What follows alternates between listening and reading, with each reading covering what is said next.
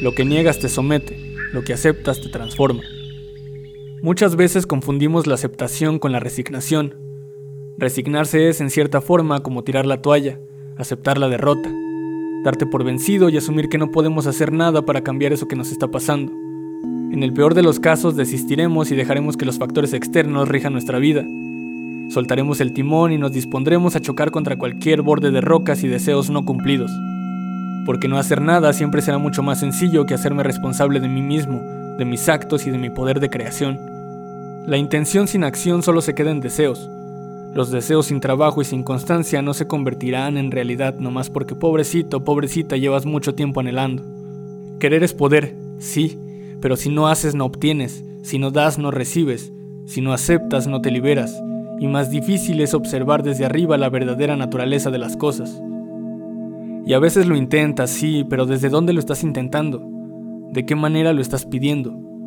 Viene de la carencia, del necesito, del me hace falta para ser feliz, o viene de la gratitud de sentirme bien con lo que tengo y abrirme a la posibilidad de que todo aquello que quiero lo merezco, y confiar y abrirme a la posibilidad de conectar con la abundancia del universo, ese universo que vive dentro de mí y que vive dentro de ti.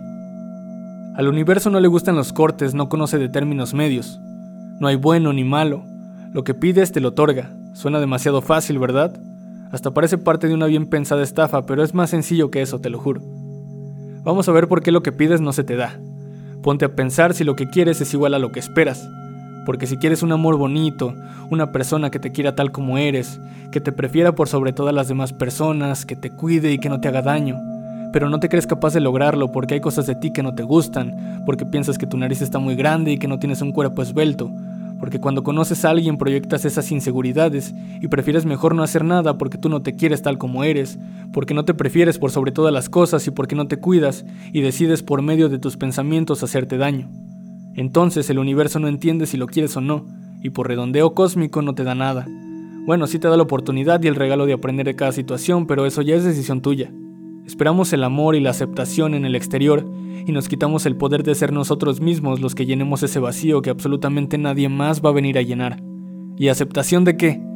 Aceptación de mi cuerpo, agradecer que soy un ser perfecto porque soy íntegro y porque soy único, porque soy única, aceptación de mi entorno y las situaciones que se me presentan, porque todo llega en el momento en el que tiene que llegar, de la manera en la que tiene que llegar, y hay que ser conscientes que no siempre será tal como nos lo imaginamos, pero siempre será un regalo. Así que acéptalo, agradecelo y disfrútalo porque hoy tienes la dicha de aprender algo nuevo.